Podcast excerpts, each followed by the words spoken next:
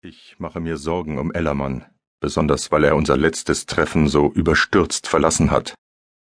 Nachdem er einen offenbar brisanten Anruf bekommen hatte, fand er nicht mal mehr die Zeit, mir zu erklären, warum und wohin er so plötzlich weg musste.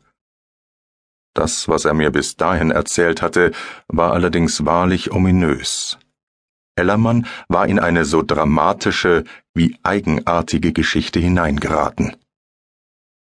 Ich hatte nach seinem hektischen Aufbruch mehrmals vergeblich versucht, ihn telefonisch zu erreichen.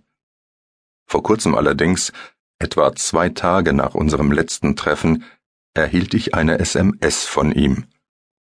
Er wollte mich unbedingt und dringend sehen. Ich schrieb zurück und schlug ihm drei Uhr vor, wie immer in unserem Stammcafé. In einer weiteren SMS bestätigte er das. Nun ist es kurz vor drei. Noch eine Minute. Ich bin überpünktlich. Neugierde und Sorgen um Ellermann haben mich schon vor einer halben Stunde ins Café getrieben. Ich habe mich, wie meist, in einer hinteren Ecke niedergelassen, an einem der kleinen, runden Bistrotische, von dem aus ich eine perfekte Sicht auf den Raum und die anderen Gäste habe. Mein Regenschirm, der mir, wenn ich meinen Stock nicht dabei habe, auch gut als Gehhilfe dient, steht neben mir in einem Schirmständer. Hektisch und nervös spiele ich mit meinem Diktiergerät. Es ist ein altes Gerät, das mir schon seit vielen Jahren, besser gesagt seit etlichen Jahrzehnten, gute Dienste erweist.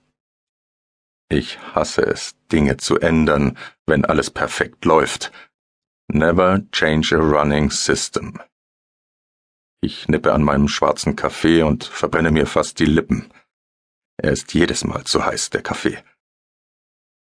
Ich blicke zur Tür, aber Ellermann ist noch nicht aufgetaucht. So kenne ich ihn gar nicht. Er kommt sonst nie zu spät.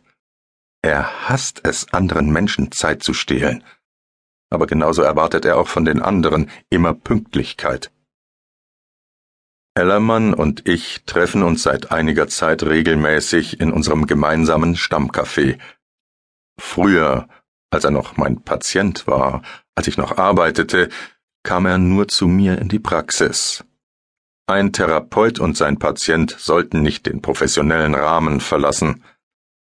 Was uns aus dieser Zeit geblieben ist, ist eine Freundschaft, aber mit einer gewissen Distanz, auch wenn ich mir sicher bin, dass Ellermann mir Dinge und Geschichten erzählt, wie sonst niemandem. Wir siezen uns und doch gibt es zwischen uns eine starke persönliche Bindung. Ellermann schätzt mich als Vertrauensperson und als Lebensberater, vielleicht auch, weil ich so viel älter bin. Allerdings ist das überraschend, wenn man bedenkt, dass alle meine therapeutischen Ansätze bei ihm seinerzeit fehlgeschlagen sind. Ich konnte ihm nie wirklich helfen bei seinen Problemen. Ellermann ist ein Mensch voller Ängste und Phobien, und die wird er eines Tages wohl auch mit ins Grab nehmen. Aber ich mag ihn. Er ist mir ans Herz gewachsen. Vielleicht gerade deswegen, weil er seine Schwächen hat und diese lebt. Der große Zeiger der Uhr hinter dem Tresen an der Wand springt in diesem Moment weiter. Drei Uhr. Und keine Spur von ihm. Die meisten der anderen Gäste im Café sind alleine, aber es gibt auch einige wenige Paare. Es herrscht eine eigenartige Stimmung, eine Art großes Schweigen, und nur hier und da hört man ein leises Klappern von Gläsern und Löffeln, ein Tuscheln oder Gemurmel. Ganz aus dem Hintergrund dringt etwas Musik, dem Krächzen nach zu urteilen, aus einem kleinen Kofferradio, vielleicht aus der Küche.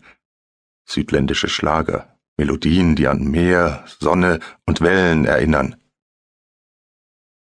Ich blicke auf mein Diktiergerät, rühre im Kaffee in der Tasse vor mir, damit er etwas abkühlt, und fingere nach meiner Zigarettenschachtel, auch wenn ich weiß, dass ich hier drinnen gar nicht rauchen darf. Wenn ich ein bekannter Politiker wäre oder ein Rockstar, würde ich mir vielleicht ohne Hemmungen eine Zigarette anstecken, aber so verzichte ich darauf. Ich werde später zum Rauchen vor die Tür gehen. Nachdenklich drehe ich die Schachtel in meinen Händen. Das, was ich bisher bei unserem letzten Treffen von Ellermann gehört habe, enthält mehr als das